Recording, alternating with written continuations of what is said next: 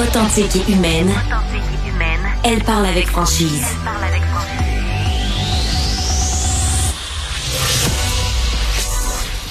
Elle traite l'information avec rigueur et efficacité. Une approche fraîchement moderne de l'actualité. Isabelle Maréchal. Bonjour tout le monde. Bonjour les amis. Que ça fait plaisir de vous retrouver, de retrouver des auditeurs, euh, sans doute euh, que à qui j'ai parlé pendant de nombreuses années. C'est euh, presque émouvant pour moi de vous retrouver ici officiellement dans une émission de radio. J'en profite pour remercier mon collègue Benoît Dutrisac. J'espère qu'il se qu'il se repose, qu'il profite de cette journée. Une journée un peu spéciale. On a beaucoup de choses à l'émission. D'abord, il y a de l'actualité qui se bouscule. on aura l'occasion de revenir sur ce qui se passe à Saint-Jean-d'Iberville au Cégep. C'est également le 11 novembre et euh, c'est une journée un peu chère à mon cœur parce que ça nous donne l'occasion de rendre hommage à tous ces militaires, tous ceux qui ont donné leur vie pour euh, pour euh, la liberté, pour protéger des nations. C'est un dévouement, c'est un sacrifice que de donner sa vie à une carrière militaire. J'ai des militaires dans ma famille, j'ai des résistants dans ma famille. Je vous en parlerai un petit peu plus tard. On aura l'occasion de souligner également le fait que les autochtones ont participé beaucoup participé beaucoup à l'effort de guerre aussi canadien. On a une invitée tout à l'heure avec son conjoint qui vient de la nation Huron-Wendat qui va nous parler de leur engagement et nous dire ce que ça veut dire aussi pour les familles de militaires, mais aussi pour les, les familles de proches là, qui sont souvent euh, ben, inquiets de, de, de, pas trop savoir ce qui se passe. Alors on va parler de tout ça. On a pas mal de, de choses à discuter ensemble. Ça me fait grand plaisir de le recevoir parce que c'est très drôle la vie, vous savez, très très drôle. Pendant des années, mon prochain invité a été chroniqueur à mon émission. Et Effectivement. On a gardé contact. En fait, on, peut dire qu'on est des amis, euh, Antoine. On, se croit, on, se croise même en vacances. Exactement, hein? en Floride. Écoute, on est tellement ordinaire finalement. C'est ça. Antoine Joubert, mesdames et messieurs. Antoine, bien sûr. Euh, Plaisir de te retrouver, Isabelle. Journaliste automobile, chroniqueur au guide de, l'auto. Euh, Antoine, écoute, là, il faut absolument parler de char. Tu sais que c'est un sujet qui me passionne. Ben oui. Alors, on va prendre nos bonnes habitudes. Puis ça a l'air que cette année 2022, on n'est pas épargné. Ça, on le sait, là. Entre la salade, euh, l'inflation, il y a aussi les coûts augmentés pour l'automobile. Tu me parles de la salade. Je fais une petite aparté. J'ai un ami qui est propriétaire d'un restaurant. J'ai mangé à son restaurant hier soir. Il me montrait ses factures, juste pour te donner une idée. Il payait, il y a trois mois, une caisse de salade iceberg entre 18 et 22 dollars. Il l'a payé 165 dollars cette semaine. Alors, quand vous vous demandez pourquoi le prix dans les restaurants augmente, là, c'est pour des raisons comme ça. Voilà, tout à fait. Il y, en a même qui ont carrément pas de salade. Ouais. Euh, mais parle-moi de ta salade à toi. Ouais, parce que ma salade, elle a quatre roues. Euh, Ouais, l'automobile, c'est épouvantable. Euh, ben, on a vu le, prix de l'essence euh, augmenter. Ouais. Euh, bon. Ben, c'est particulièrement, moi, c'est surtout le prix du diesel que je trouve épouvantable. Parce Tellement contente d'avoir vendu ma voiture diesel bon, ben, moi, j'ai un camion diesel, mais c'est pas juste ça. C'est que ça permet de comprendre pourquoi tout augmente. Parce que tout est transporté par des camions. Et des camions, ça marche au diesel. Et là, on s'en va vers un, litre de diesel à 3 dollars. Euh, j'ai fait le plein de ma camionnette diesel. J'ai mis 100 dollars de diesel dans ma camionnette cette semaine et la jauge n'est pas montée à la moitié. Ouais. Donc, c'est épouvantable, le coût du diesel. Il est à combien, là, ce matin? Il est à 2,70 à peu près. 2,70? 2,70 le litre de diesel. Euh, bon, garde-le dans ton garage. Euh, ben, je vais te faire une confidence, il est vendu. T'es sérieux? Ah, il est vendu. Tu l'as vendu quand? Je l'ai vendu la semaine passée, mais il est encore dans le cours chez moi. Là, il part la semaine prochaine. Tu sais, quand tu dis un Gostan, c'est ça. ben, en fait, oui, et, euh, et, et, je peux aussi t'annoncer que je le change pour une voiture électrique. C'est vrai? Les besoins ont changé euh, et, euh, et, je me suis acheté une petite voiture électrique. Qu'est-ce que tu t'es acheté? Une petite Chevrolet Bolt. Non. Une petite Chevrolet Bolt qui va faire le travail. Euh, c'est pas la couleur que je voulais. Ah. Euh, évidemment, tu choisis ben, euh, tout sauf noir et blanc parce que moi, je, je, je, suis tanné de voir des voitures noires et blanches et elle est blanche. Mais c'est pas ce que je voulais. Mais bref, c'est celle qui était disponible. On m'a appelé, on m'a dit, écoute, j'ai une annulation. Si tu la veux, la voici. Bon, ben, je disais, amène-la, c'est parfait. Puis Mais tu voulais quelle couleur qui était pas dispo? Ah, euh, bleu, rouge, n'importe quelle autre couleur, gris foncé, peu importe, mais pas noir, pas blanc. Donc, on va te voir en Chevrolet Bolt. Et voilà. Mais, ça, c'est fascinant, là, ce que tu viens de nous expliquer. Et je pense qu'il y a de plus en plus C'est la meilleure voiture électrique abordable que tu puisses. D'ailleurs, c'est la moins chère. La Chevrolet Bolt? C'est la moins chère sur le marché en ce moment.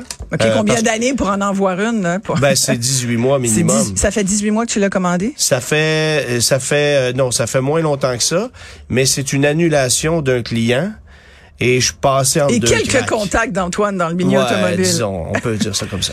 Mais, ça, ce que j'allais dire, c'est que c'est vraiment fascinant parce que ce que tu viens de nous décrire, c'est ton écœur en titre par rapport à l'inflation aussi euh, pétrolière. Là. Puis tu sais, on le veut, Steven Guilbeault a dit hier, tu sais que c'est une industrie qui est hyper, on s'en est déjà parlé, qui est hyper subventionnée. On se demande pourquoi, parce que c'est une industrie hyper riche. Oui, absolument. Qui a fait beaucoup de profits euh, encore euh, malgré la pandémie. Ouais.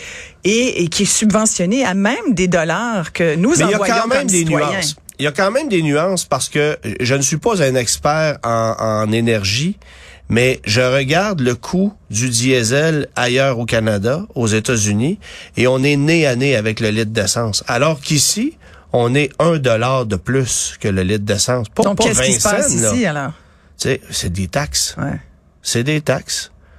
C'est littéralement ça. Là. Bon, le, le, le, le litre de carburant est à 1,60 12 ce matin ou 74, quelque chose comme ça, euh, de l'ordinaire. Soit dit en passant, on affiche toujours le litre d'ordinaire à la pompe, mais de plus en plus de véhicules requièrent de l'essence super.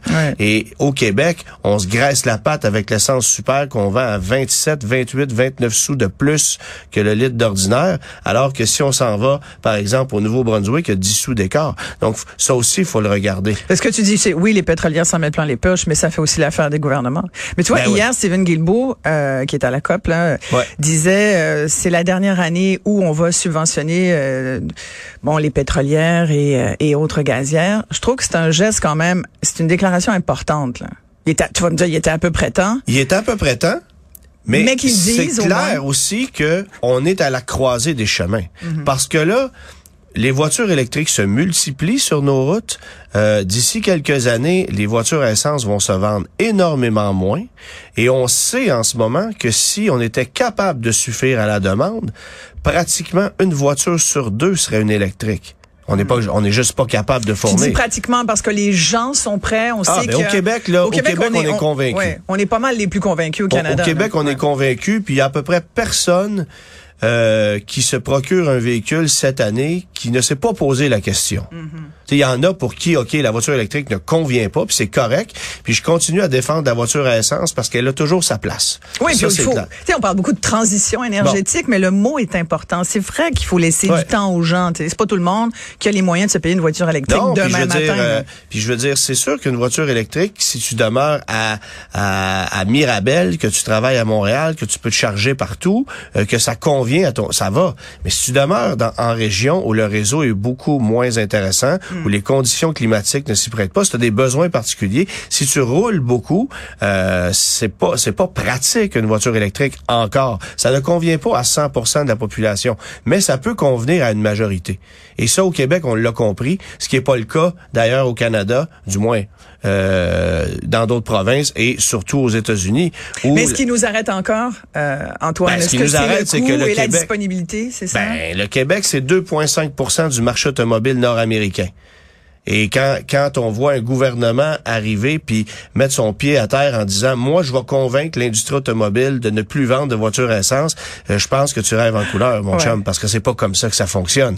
Je veux dire euh, t'es pas la Californie là, t'es le Québec. Puis la Californie a de la misère elle-même. Alors imagine le Québec. puis puis comme il y a pas un dernier gouvernement qui s'entend puis qui a les mêmes règles puis les mêmes crédits gouvernementaux puis les mêmes objectifs environnementaux, ben il y a rien qui tient. Pour un c'est ingérable. Alors on continue de fabriquer ce qui est payant de vendre. Mm.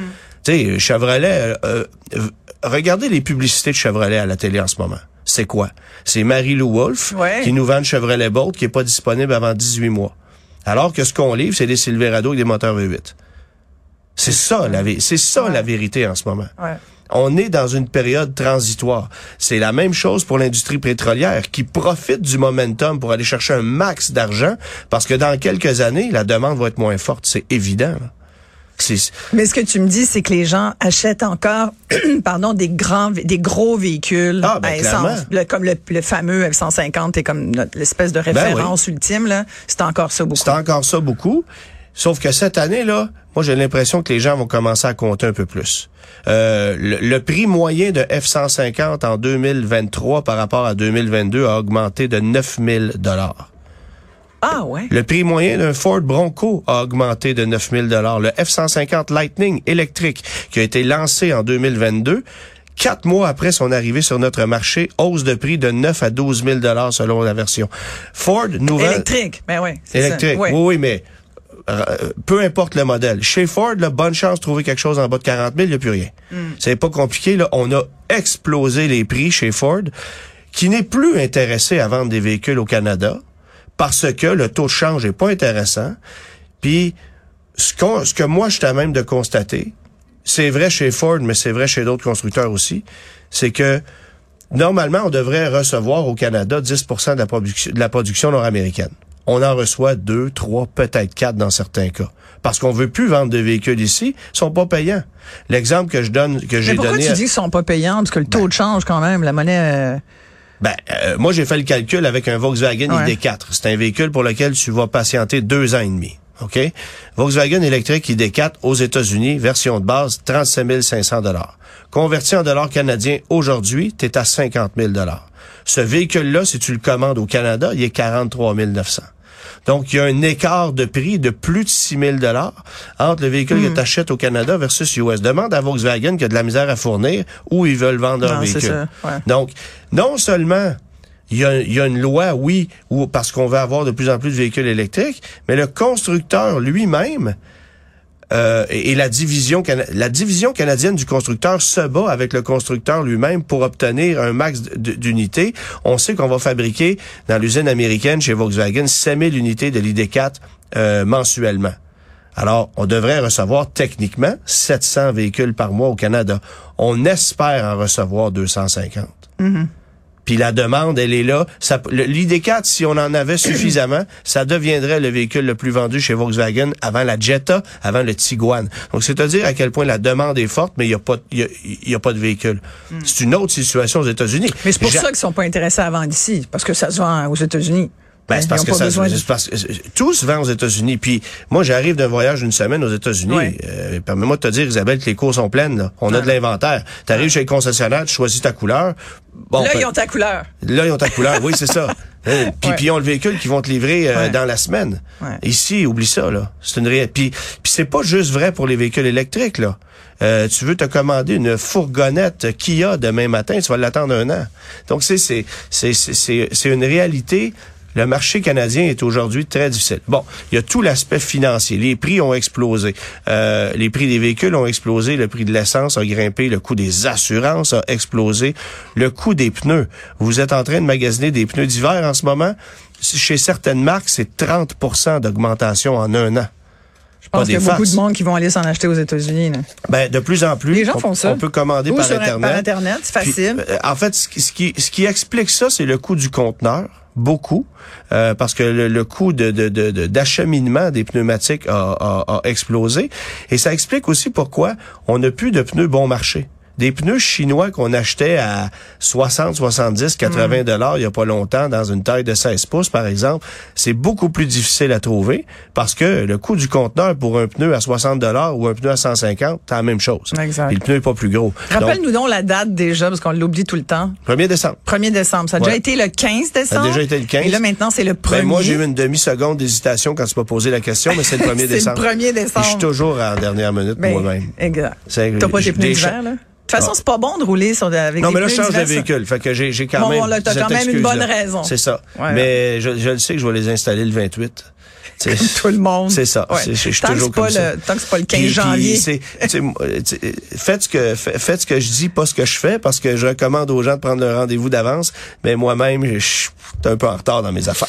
merci beaucoup. Un plaisir, Isabelle. C'est un bonheur. Écoute, on pourrait continuer longtemps. Absolument. Parce que là, tu voulais me parler des Honda, mais on n'a même pas eu le temps de parler des, des ben, en fait, Honda, qui a dévoilé l'accord, le pilote, c'est, cette semaine. Euh, on va arriver avec une panoplie de nouveautés cette année, avec des prix qui explosent. Je je fais remarquer aux gens qu'aujourd'hui, en 2023, euh, on vend une Civic au prix d'une Accord en 2020. Donc c'est c'est oh oui, c'est Ah, le, le CRV coûte aujourd'hui ce que coûtait un pilote il y a trois ans. C'est on est, on est là. Ah ouais, ouais. Ah ouais, c'est pour ça que les gens font le, le- ont la réflexion que tu as faite euh, qui t'a amené à ta nouvelle ton nouvel achat. Fait que entretenez votre Ouais. véhicule, Ouais. conservez-le. Euh, même si l'entretien est un peu plus cher, ça vaut la peine de le faire parce que votre véhicule déprécie à peu près pas, peu importe la marque. Bon, si vous avez un, un Dodge Durango avec un gros V8 un peu vieillot, là, s'il y a moins d'intérêt Ça sur va le marché. devenir vintage éventuellement. Mais euh, peu importe le type de véhicule, Ouais. ça conserve une valeur comme jamais. Voilà, c'est ça. En ce moment, c'est ça. Merci Rachetez votre beaucoup. location si euh, vous êtes sur Oui, le point de c'est la toujours remettre. ça, c'est toujours une bonne toujours idée. ça. Ah oui, absolument. Puis ça, tu prévois que ça soit comme ça pendant encore une couple d'années? Au moins deux ans. Ouais. Au moins deux ans chez nous, là, parce que les valeurs résiduelles euh, Hmm. ne reflètent pas la réalité encore. Puis mettez de l'argent dans votre CELI Ah, pour acheter un véhicule électrique éventuellement, parce que je pense qu'on va tous là, on va tous être obligés d'aller là, Antoine. ben, ça, si on est conséquent avec ce. Passage obligé. Voilà. Voilà. exact. Antoine Joubert, Plaisir. merci Salut. beaucoup. On te lit bien sûr dans le guide de l'auto et sur ton blog. Merci Antoine.